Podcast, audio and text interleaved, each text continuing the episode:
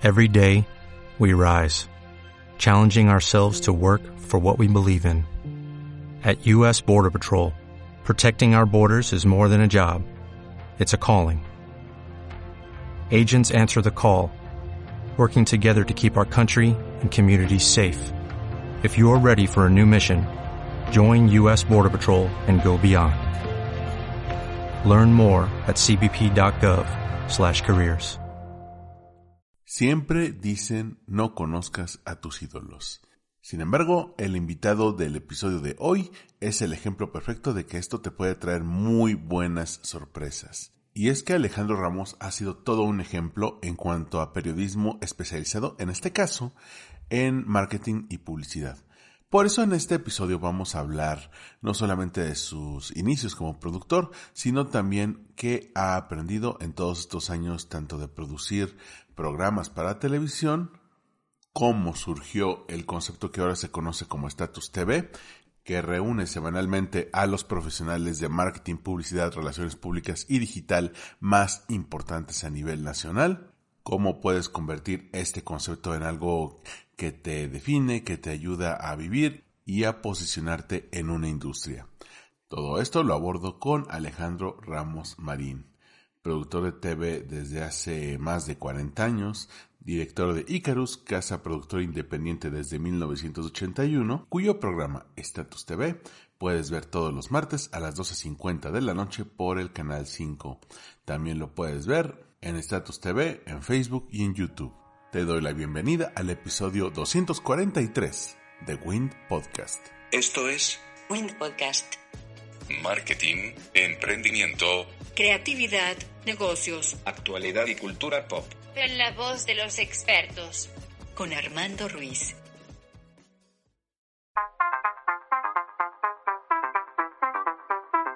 Hola, ¿qué tal? Bienvenidos a Win Podcast. Yo soy Armando Ruiz y me pueden encontrar en Twitter, Instagram y TikTok como Armando-MKT. Y el día de hoy estoy honrado porque siempre cuando conoces a uno de tus ídolos dices, bueno, es hora de, de, de ponerse serio y hacer este, tipo de preguntas porque son los que pavimentaron el camino por el que uno anda ahora. Cuando al principio cuando estudiaba la carrera, ahora ya soy profesor, pero eh, cuando comenzaba en marketing, alguien me dijo, oye, ¿a ti que te gusta esto de mercadotecnia? Hay un programa que pasa en el canal 5 y que se llama Status TV. Y dije, wow, porque ahí estaban los verdaderos nombres, los pesos pesados, los, los eh, que movían la industria.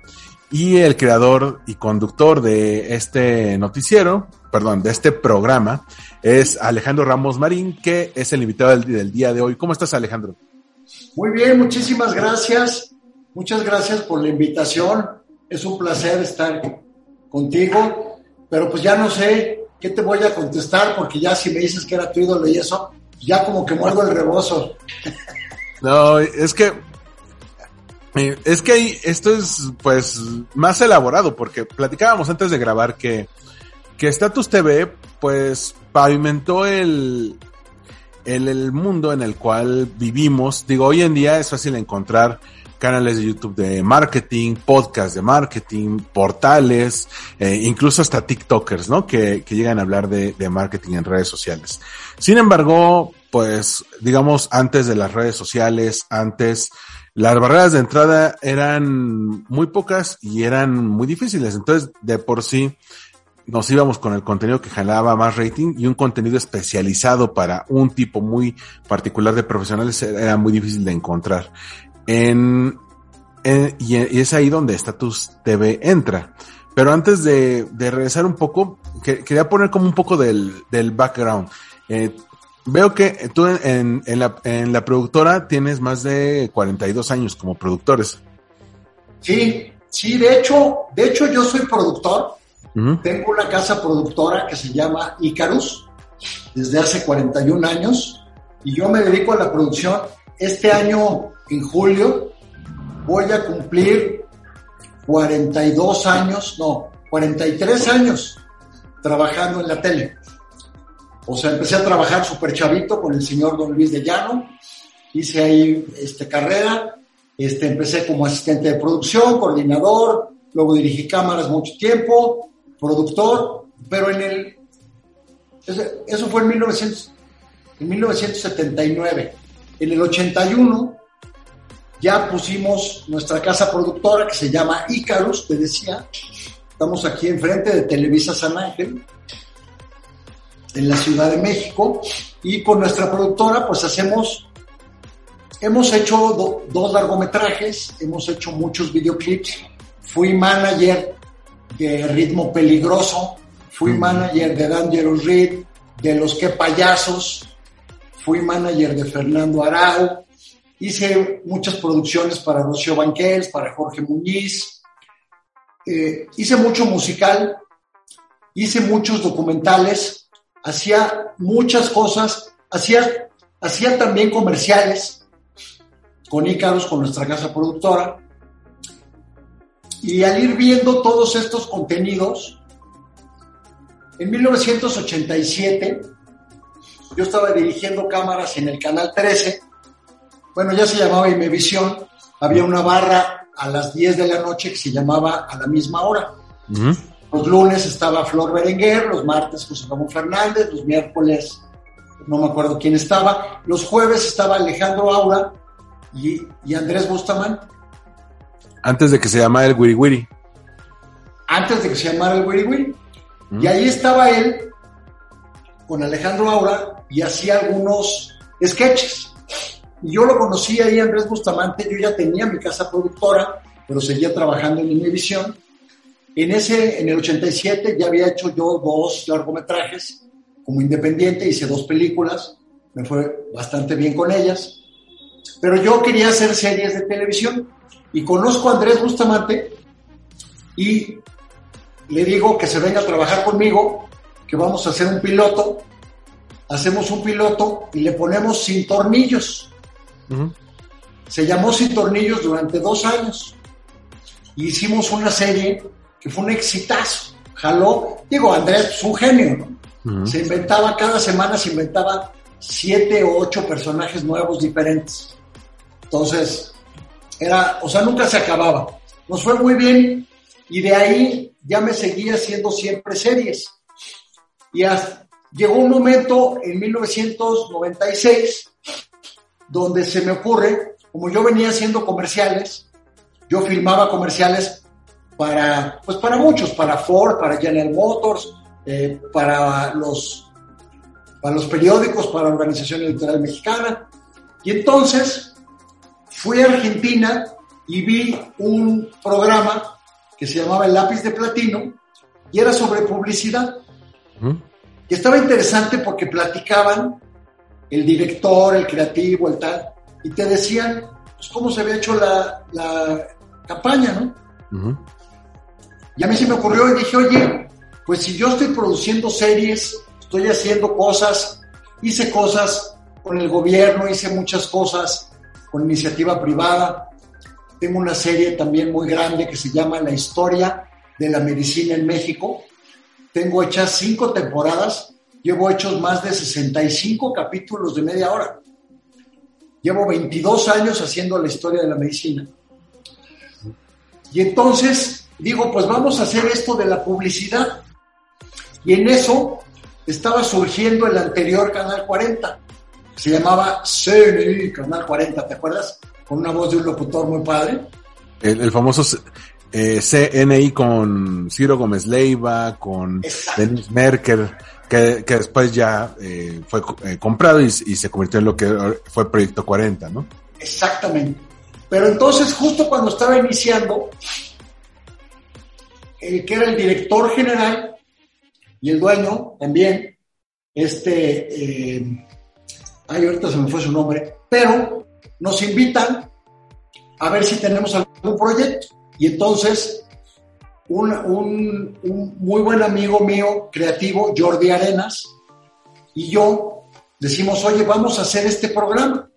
¿Cómo le ponemos? Se los presentamos, les gustó mucho, porque lo que ellos necesitaban era anunciantes. Entonces, si hacemos un programa sobre publicidad, era más fácil que el director comercial se pudiera acercar a las marcas grandotas, a los anunciantes. Entonces hicimos un programa que, que fue el antecedente de estatus, que se llamó 17.65 publicidad. Eso era la comisión de agencia que se cobraba. O sea, yo, yo era la agencia y entonces yo hacía un comercial, comercial costaba 10 pesos y la agencia cobraba el 17.65. Esa era su comisión. Vaya. Pero eso lo sabían todos los que trabajábamos en la mercadotecnia y en la publicidad. Era algo extremadamente especializado, ¿no? Pero dijimos, vamos a ponerle así.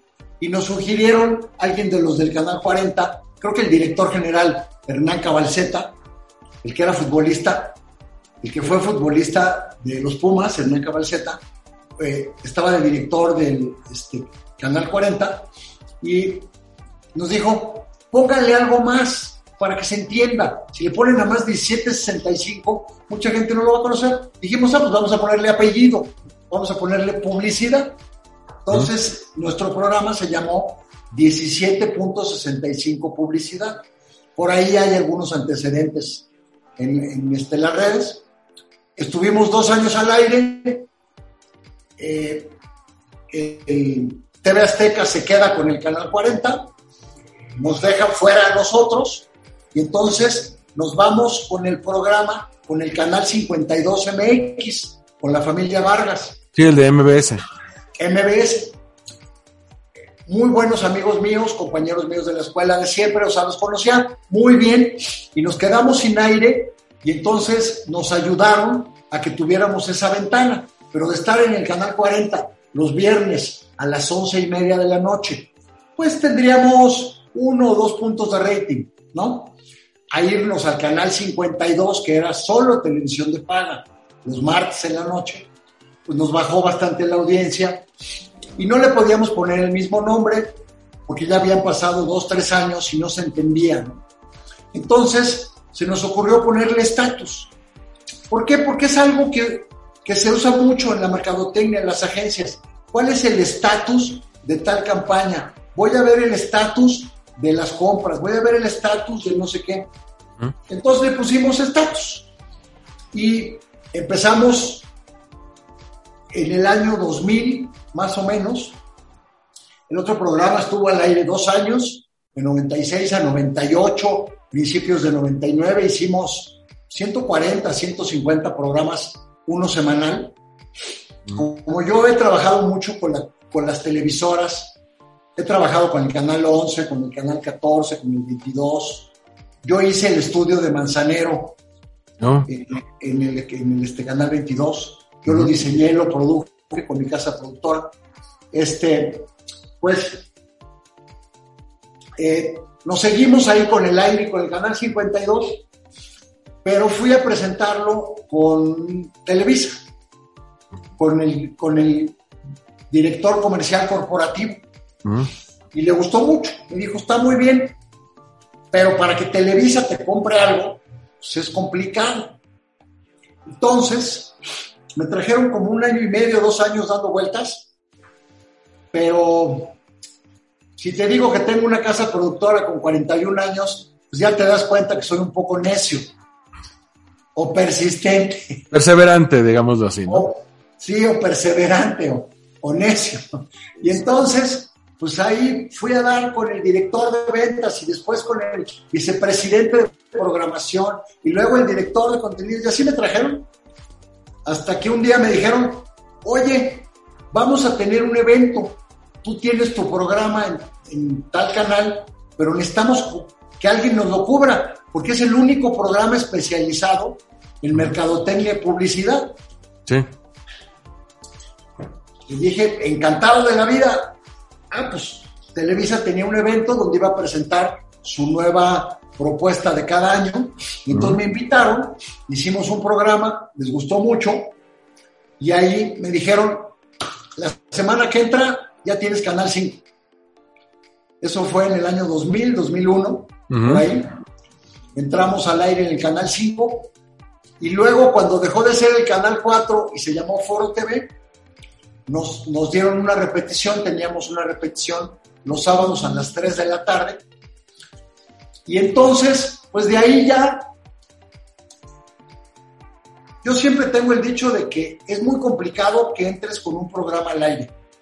Te puede llevar un año, dos años. A mí hay algunos, algunos programas, algunos proyectos que hemos tenido al aire que me ha llevado a lo mejor cinco o seis años.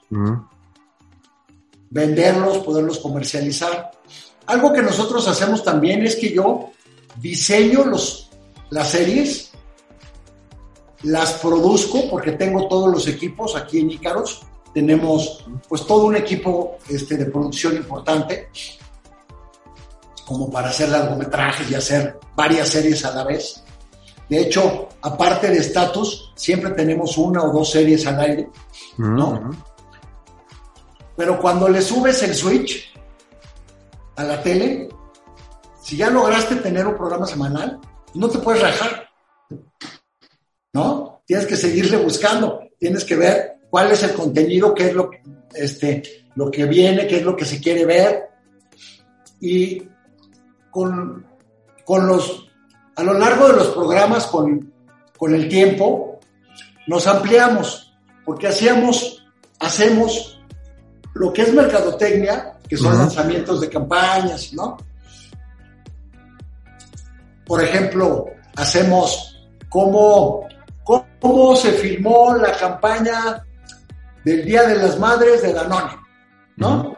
Y entonces vamos, hacemos el detrás de cámaras, vamos al set, vamos a las juntas de brief, grabamos todo esto, entrevistamos al gerente de la marca, al director creativo, al director de cuentas, a los de planeación estratégica, luego a las casas productoras, quién es el director, quién hace los efectos, cómo se postproduce, ¿no? Y todo esto, nosotros lo que le llamamos es cultura publicitaria en México es lo que, es lo que hemos tratado y es lo que hacemos de hacer con Status, cultura publicitaria, para que la gente conozca cómo se hace la publicidad y para que tú veas todo lo que hay que hacer para hacer un comercialito de 20 segundos para radio. Y es, es, es todo un proceso. Digo, tú me, eh, mencionabas y bueno, ya había leído de tus inicios con don Luis de Llano Palmer, que es uno de los pioneros de la televisión. Digo, porque muchos se confunde al padre con el hijo, ¿no? Porque se llaman igual, pero es, eh, pero es Luis de Llano Palmer.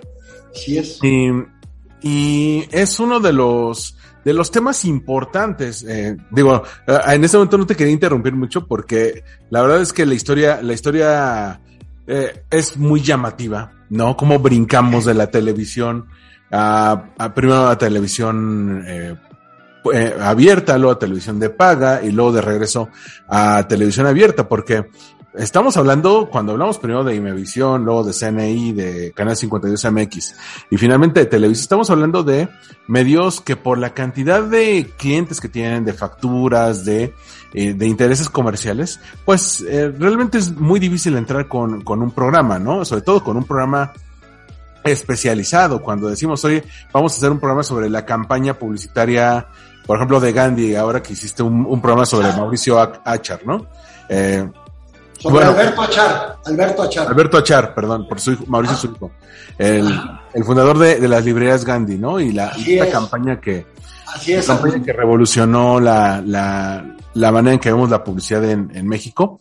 Bueno, eh, a los que estamos estudiando algo similar, mercadotecnia, comunicación, publicidad, diseño, nos puede llamar la atención. Al, al resto no tanto, y muchas veces es como una barrera de entrada, ¿no? Digo, hay medios de, ¿no? Sabes que no, no, no, fíjate, fíjate que a mí me llamó mucho la atención cuando, cuando fui esa vez a visitar Argentina y algunas otras veces que he estado en Argentina para cuestiones de trabajo por el programa, por estatus, tú te subes a un taxi y el taxista te habla de la publicidad, de los comerciales, de lo que hay.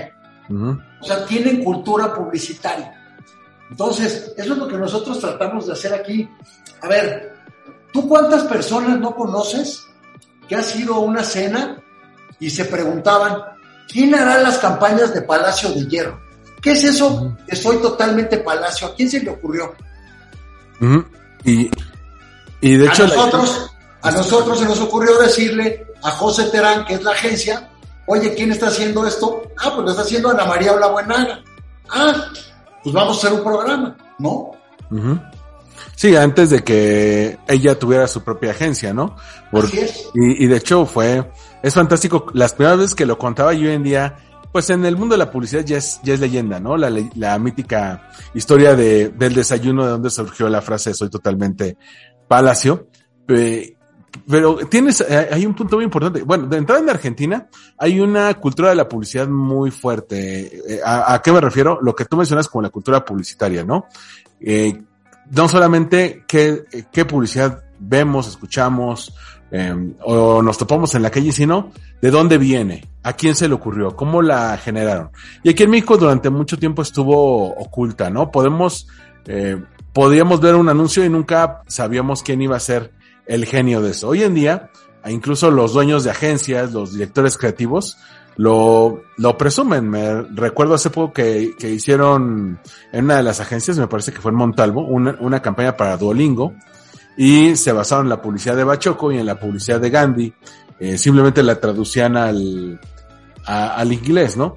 Sí. En, entonces, a partir de ahí ya, ya podemos darnos una idea de esto, pero de nuevo, eran, eran medios tradicionales. Hoy en día eh, han habido un montón de cambios, ¿no? Por ejemplo, eh, veía en los últimos programas que ya, digo, no solamente tenemos a los de AVE, que antes, que antes eran la MAP, ¿no? Eh, vemos a los de la IAB, a, por ejemplo, Gabriel Richaud, vemos a campañas que ya no son, digamos, por los medios tradicionales, ya hay campañas que toman en cuenta digital. ¿Tú cómo has tenido que ir, irte adaptando en estatus para, eh, para los nuevos formatos de publicidad o cuando la publicidad no solamente es publicidad, sino que tiene que tocarse con otros aspectos de, del marketing? Sí, yo por mi casa productora decidí desde, desde el, por ahí del 2000 o antes, 90, decidí ya no hacer comerciales. Uh -huh. Hago, hago series de televisión, las, las, las diseño, las produzco, las comercializo y, y, este, busco las ventanas. Así hago muchas cosas. ¿Cómo se han tenido que ir adaptando? ¿Cómo se han tenido que ir adaptando las agencias? Es muy impresionante y está bien padre. Por ejemplo, McCann Erickson siempre fue una agencia icónica. ¿Tú sabías que McCann Erickson hacía los comerciales de Marlboro, los comerciales de General Motors, ¿no? Uh -huh. Ahora, McCann Erickson, gracias a la IAB, la IAB es la Asociación de Internet, ¿no? Uh -huh. Es, es el, eh, el, la Asociación Internacional de Internet. Sí, el, el Buró de Publicidad Interactivo, ¿no? Exactamente. Y entonces, este, cuando ellos empezaron, siempre que alguien empieza con, una, con alguna asociación, yo los busco. Voy y me presento. Y les digo, oye, pues soy Alejandro, tengo este programa hace tanto tiempo, ¿en qué te puedo ayudar? De entrada los apoyo, como apoyé a la MAP con los premios EFI, como he apoyado a la MAP con los premios EFI y ahora con los premios AB, toda la vida, ¿no? Y desde que surgió la IAB, igual, le di seguimiento. Y ha crecido de tal forma la IAB que yo creo que ya es, ya es más importante la IAB que la AVE. Se ve, por ejemplo, en el consejo directivo, ¿no? Tanto, tanto en esa como en la Asociación de Internet MX, que, que de repente la IAB llegaba a un punto en el que, eh, por ejemplo, cuando la AVE era la AMAP, pues solamente había agencias de publicidad. Ahora que son AVE, ya entran ah. muchas más empresas que no solamente son publicitarias, porque el, la, el mismo marketing ha evolucionado. Ya no puedes decir, oye, yo soy, solo me dedico a publicidad. No, porque también van a buscar cosas de digital, van a buscar cosas de RP, van a buscar cosas de promociones, ¿no? Justo eso te, justo eso te comentaba. Con Macan, Macan llegó un momento en que ganaba los premios EFI, este, ganaba los grandes premios, ganaba en Cannes, ganaba en el One Show, ganaba en el Ojo de Iberoamérica, en el Sol de Bilbao, ¿no? Y aquí en México como que dejó de figurar algunos años. Uh -huh. Llegó un nuevo presidente, este Luis Machorro, sí. y dijo, necesitamos o sea, la comunicación ya no solo es la tele, ya no es el radio, los, los medios tradicionales, los espectaculares. Tenemos toda la parte de digital. Y hay una, hay una responsable ahí que se llama Ana Marín, que es buenísima. Es buenísima. Y gracias a eso, Macan ha resurgido impresionantemente. Y ves las campañas que están haciendo, lo que hicieron con el Bolt, por ejemplo, en redes sociales. Hay, hay una cantidad de, de, de, campañas y una cantidad de cosas. Yo creo que podríamos estar aquí no 40 minutos, sino 40 horas y no acabamos, porque hay, creo que es algo bien rico, es algo que a mí además me apasiona, me gusta mucho, lo conozco muy bien y me gusta seguirlo conociendo. Recibo los newsletters de la revista Merca 2.0, de la revista Neo, de IAB, de la revista Telemundo Cine. O sea, hay que estar como empapados ahí de todo para que puedas mantenerte activo y actualizado. Sí, de hecho, lo que hace Ana Marina es increíble y he tenido el honor de, de que ella nos acompañe aquí un par de veces en el, ah, en el podcast, porque ella es mucho de no quedarnos solamente con una forma de conocimiento, ¿no? Sino difundirlo. Y algo que me llama mucho la atención, por ejemplo, de Status es, por la manera en que me lo cuentas, es que no es solamente un medio, no decimos, vamos, somos eh, Status y te vamos a cubrir este evento, somos Status y queremos entrevistarte, sino soy, stat, eh, soy Alejandro Ramos de Status, ¿en qué te puedo ayudar? Entonces te conviertes en aliado estratégico de, de las agencias y por ende de las marcas que llevan, ¿no? Trato, o sea, siempre trato y tengo excelentes amigos. Te puedo decir que Julieta Loaiza de, de Nestlé pues es, es, de mis mejores amigas, es muy buena amiga mía. O sea, tenemos mucho acercamiento. Lo mismo con, con los de Bachoco, con los de Palacio de Hierro. O sea, con, con muchos de los publicistas, de los, eh, de los publicistas, digamos, de los iniciadores, de Polo Garza, de de Pancho Cárdenas, ¿no? Este, luego Ana María Buenaga, Lourdes Lamasney, todos. O sea, seguimos teniendo muy, muy buena amistad. O sea, seguimos siendo muy, muy buenos amigos. Sí, y, y eso hace también que, que en algún momento para cubrir una primicia o un caso de éxito, pues, eh, pues eres, digamos, el primero que toman en cuenta. Y hay algo que me llama la atención, que es tu llegada a medios digitales. Digo, yo conocía Status, eh, justamente me tocó llegar a conocerlo cuando estaba despuntando YouTube. Y una de las primeras cosas que decía, que me decía a mí mismo es, oye, pues ¿por qué no está en YouTube? Es como un natural, ¿no? O sea, es, eh, esto yo lo, lo, lo tengo que ver a tal hora en tal canal, pero este conocimiento me ayudaría mucho estando en medios digitales. ¿En qué momento tomaste la decisión de también que tenga presencia en, en un entorno online? Sabes que no me gusta hacer las cosas a medias. Si no lo conozco bien, no me meto. O sea, si a mí me habla alguien y me dice, oye, es que quiero hacer un evento para 10 mil personas en el, en el, Auditorio Nacional, o quiero hacer un evento en, en el Foro Sol que caben 60 mil personas, ¿me puedes ayudar? Con tantísimo gusto, ¿no? Pero yo, yo sé, por ejemplo, no estoy en TikTok. ¿Por qué? Porque hay que estar. Hay que estar y te tienes que dar el tiempo y lo tienes que hacer bien hecho.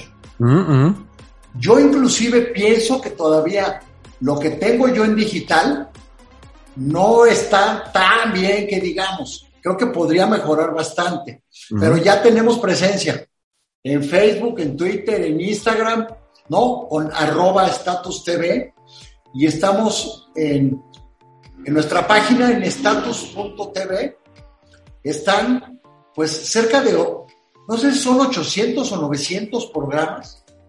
Ahí los subimos Status se transmite todos los martes a las 12.50 por el canal 5 y durante la noche se sube para que amanezca en Facebook y amanece también en YouTube. Ya puesto. Hay un canal grande ahí en YouTube. Sí, el de Club Status, ¿no? Así es. Y ahora estamos haciendo una, un, un como que tengo muchos canales, tenía muchos canales y lo quisimos juntar todo en uno. Tenemos un, un gran canal en donde está todo que se llama Icarus con K, con I latina, con K, I-K-A-R-U-S. Icarus TV. Y ahí están todas las series que hacemos y aparte también hay un link para todo lo que es status. Creo que, creo que lo digital es importantísimo. Una de las, de las más grandes satisfacciones que yo tengo es que tú me digas que veías status cuando eras estudiante, Ujú. pero he llegado a premios, a los EFIs y entrevisto al director de marketing de General Motors Sí. fulanito de tal, oye, pues fíjate, te puedo hacer una entrevista, sí, claro. Le digo, ¿ya conoces estatus? Me dice, no solo conozco estatus, yo estudié mercadotecnia porque ya existía estatus. Ujú. Me llamó mucho la atención y me metí a la Universidad Ibero o a la Náhuac o a la del Valle de México o a la que sea para estudiar mercadotecnia y publicidad. Ujú. O sea, sí está funcionando, sí funciona estatus, ¿no? Y dices, qué, qué gusto da. Sí, y es que ahora requieres una presencia mucho mayor, ¿no? Digo, una de las ventajas de, de digital es que ya ahí queda el registro de lo que vas a hacer, ¿no? Aunque, es. Aunque sea, bueno, ok, a lo mejor te perdiste el programa el otro día en la televisión, ah, puedes llegar a YouTube y, y, y verlo. En- pe- pero eh, entrando a otro, a, otro tema, ¿cómo has visto este cambio que se ha dado en el, en el marketing? Sí, ya vimos que surgieron las campañas digitales, ya vimos que surgió la, eh, la IAB, pero sobre los medios de marketing, ¿no? Cuando estabas con Status, eh, creo que el único, los únicos que, que estaban en, en impresos mercados.0, estaba Neo, estaba Había otra antes, antes de ellos hubo otra que se llamaba AdSebra. AdServer, eh, estaba también el publicista, Sí, sí, lo que pasa es que te voy a decir, y también había una columna en el Universal de don Armando Villaseñor, sí, claro, sí, sí, sí, la, la leía.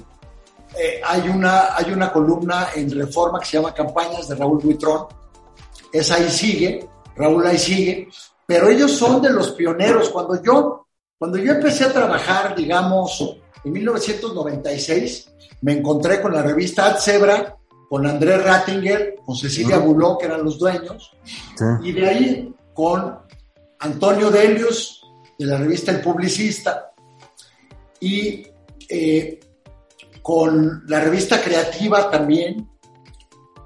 Había una revista que se llamaba Creativa, Sí. que desapareció también. Y luego se separaron los de la revista Zebra y Andrés Rattinger puso Merca 2.0 Ujú, y Cecilia Buló puso la revista Neo. Hoy la revista Neo la tiene eh, Pancho Rojas, Francisco Rojas. Eh, Cecilia Buló ya este, se murió. Lo mismo pasó con Armando Villaseñor. Este, son personas que se dedicaron toda su vida a cubrir la publicidad, pero no hay nuevas generaciones. Hay una, hay una eh, persona que se llama Paloma Martínez, no sé si la conoces. No, no tengo el gusto. Tiene una revista que se llama 360. Le batalla mucho, no es muy grande, pero también hace. eh, tuvo el acercamiento con Armando Villaseñor, con Raúl Buitrón, y entonces de ahí le aprendió y hace algunas coberturas también. Pero realmente, pues son como bastante pequeños, ¿no? Por ejemplo, aquí lo que tenemos de ventaja es que estamos en Canal 5, sí nos ve el medio, nos ven las agencias, las agencias de medios, las agencias digitales, nos ven las universidades, nos recomiendan, me invitan mucho a mí a universidades a dar pláticas, Ujú. eh, pero tenemos la gran ventaja de que mucha gente se queda a vernos. La gente que ve las series americanas, se queda, la gente de Canal 5, se queda a ver muchas veces el programa si es algo atractivo, Sí. a pesar de que en medio tenemos unos infomerciales. Pero también ocurre, así como tú me comentabas el, el encuentro que tuviste con estos medios en Argentina, eh, que hay otros países donde también han tomado iniciativas. Lo que pasa es que también hay eh, bueno, tratando de, de, de como entenderlo, en, por un lado, la pandemia ya ves que hizo que muchas revistas tuvieran que cerrar, ¿no? hay, hay ciertas, hay muchas generaciones que de plano ya no tocan una revista. Eh, estamos hablando de parte de los millennials y buena parte de los centennials, pero me tocó, por ejemplo, en España, para el, el, otro podcast que te comentaba que hago, el de, el de marketing para llevar, eh, la página profesional más vista en España es Reason Why, que está enfocada completamente en Merca, también está marketingdirecto.com, tenemos, bueno, aquí, eh, aquí, obviamente está el portal de mercados.0, pero también está Rostbrief, ¿no? Sí. Eh, entonces, quizá en impresos ya no están, pero muchos se están moviendo a, a digital, ¿no? Aunque es un modelo más difícil de monetizar. Sin duda, sin duda. Nosotros tenemos la gran ventaja de tener acceso a la, a la televisión. Eh, este, creo que la televisión es un medio que no se va, que no va a desaparecer, que no le van a ganar. Sí hay plataformas importantes donde se ven muchas cosas, pero la gente, muchas personas siguen viendo televisión abierta. Sí. Ahora, es, es, bien importante estar en televisión abierta, pero también estar en digital. Y también sabemos, cuando hago cápsulas, cuando subo cápsulas, se ven mucho más que los programas completos, ¿no? En, en parte porque es eh, menos el tiempo que le piden al, al, al público, ¿no? Sí, claro, claro. Sí, al que sí le interesa, pues sí se queda a ver algo de 5, 10 o 25 minutos. Mm. Sí, en, en, cambio, es que también tenemos ese asunto del, del span de atención, ¿no? Por ejemplo, eh, digo, se comentaba mucho por ahí de 2013, 14, esto, esta red social Vine, que eran videos de 6 segundos, se decían, es que la, las generaciones más jóvenes ya no tienen span de atención. Bueno, lo mismo pasa con TikTok, que, que empezó con videos de 10, 15 segundos, ahora ya hacen pruebas de videos de hasta 10 minutos, es decir, va a ser el YouTube, pero de video vertical, ¿no? Y y como dices, cuando es un, por ejemplo, un fragmento de una entrevista, o si tienes seis entrevistados en un programa de media hora y vas a tomar aspectos de la entrevista de uno, pues es más sencillo porque les pides menos, menos atención, ¿no? Menos tiempo de atención. Claro. Es, sí. Sí, nosotros, nosotros, mira, ahorita estoy haciendo un programa de una ¿Sí? agencia en donde entrevistamos a 40, o sea, tenemos 40 entrevistados. ¿Mm? Nuestro promedio por programa de, de, las entrevistas, nuestro promedio es de 20. Sí. Cuando, wow. hago, cuando hago un programa de los premios IAB Mix o de los premios EFI, entrevisto hasta 90 y 100 personas para un programa de media hora. Wow, y, y, y, es, y es una cantidad enorme. Luego hay medios sí. que dicen, ¿sabes qué? Consígueme tres fuentes y con eso ya la. Exactamente.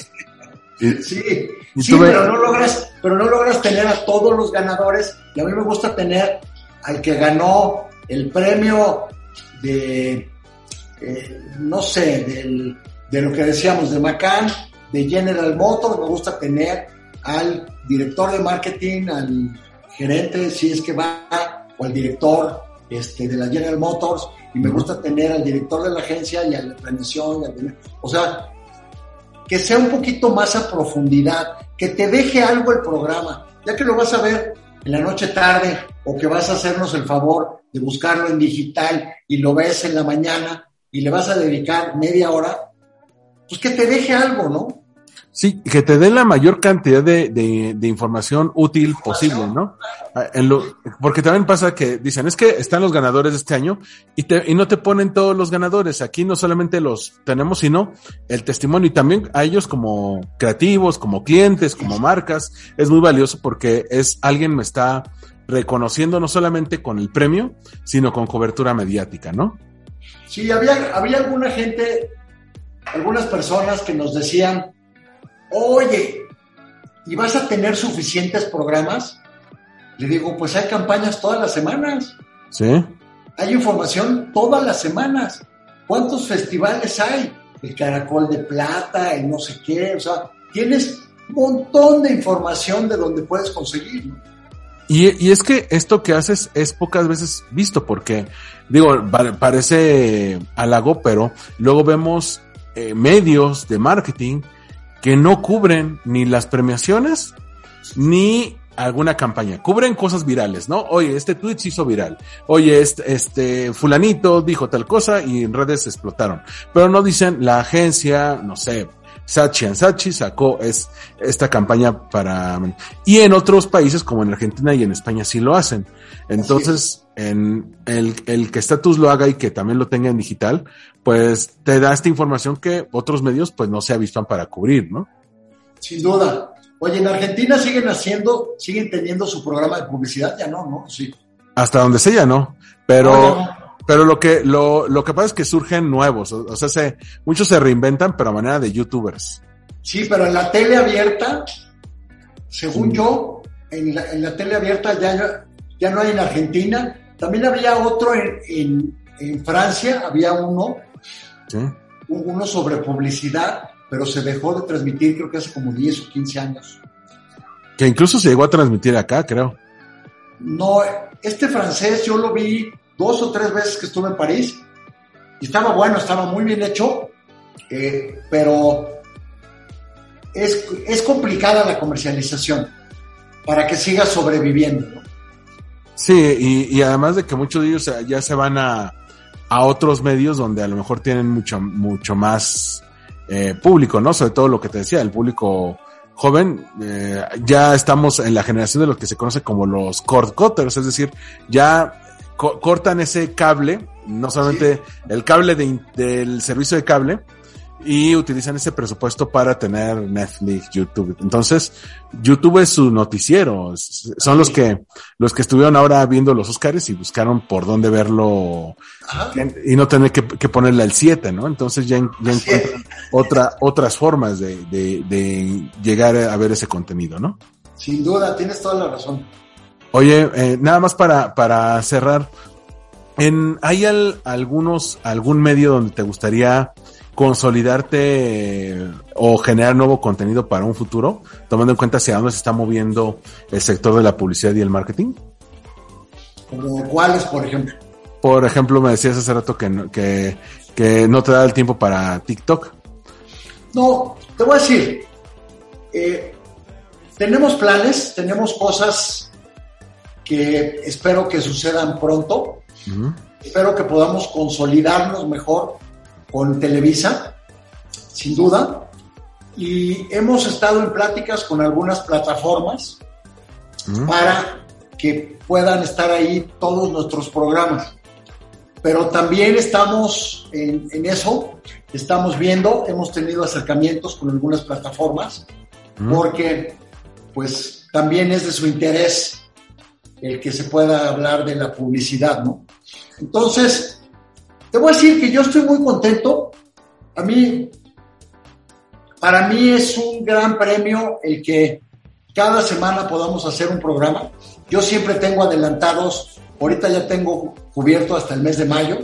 Uh -huh. O sea, siempre adelantamos cuatro, cinco, seis, siete, ocho programas, pero ya tengo programas apalabrados para hacer los premios IAB Mix que van a ser en, este, a fines de, eh, creo que de mayo, de junio, por ahí, y ya tengo los premios EFI, ya tengo no sé qué, y los este, Caracol de Plata, o sea, siempre, siempre es una motivación el que podamos estar ahí, y lo que, lo que tratamos en Status como programa de televisión y en Icarus como casa productora es siempre de estar a la vanguardia y de estar en todos los medios donde podamos estar. Sí, y además de que ya ya tienes justamente estatus. O sea, ya, ya, ya se, ya, ya las empresas, ya las agencias, ya te tienen perfectamente ubicado por todos estos años de trayectoria, ¿no? Pues sí, eso no te garantiza nada, ¿eh? Cuesta igual de trabajo en, en, cuestión de comercializarlo. ¿Mm? Es, es este, complicado y, y muchas veces hay, hay algunas empresas grandes, muy grandes, que siguen apoyándonos, hay otras pequeñas este, que surgen, pero el chiste es que nosotros somos una productora independiente. Yo no tengo nada asegurado, ¿no? Sí, no tienes eh, ingresos asegurados. Así es. Y a veces uno tiene que decir, bueno, tengo el contenido, pero ¿en qué momento lo, lo vendo? ¿O cuál es el ¿Cómo le de anunciantes que puedan estar interesados, no? Así es.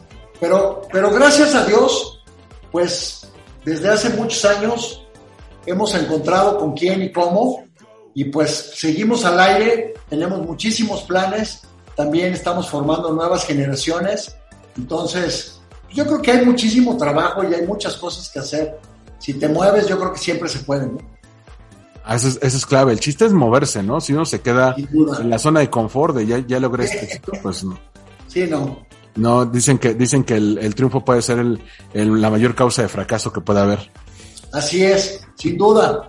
Oye, Alejandro, pues te quiero agradecer mucho que me hayas dado este, este espacio para platicar. Sé que ha sido un día pesado, sé que has tenido ahí un, eh, mucha carga laboral.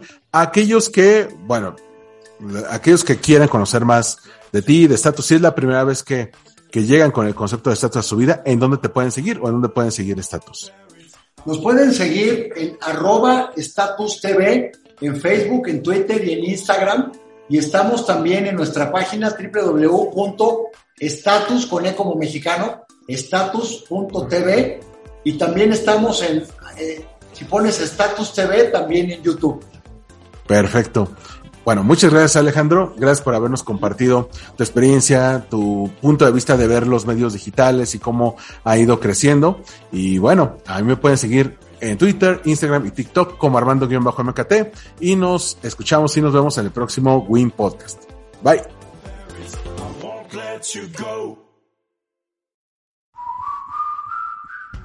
Gracias por escuchar Wind Podcast. Síguenos en redes sociales como arroba windpodcast. Una producción de Olvinidis Blog. Conoce todos nuestros podcasts en olvinidisblog.com.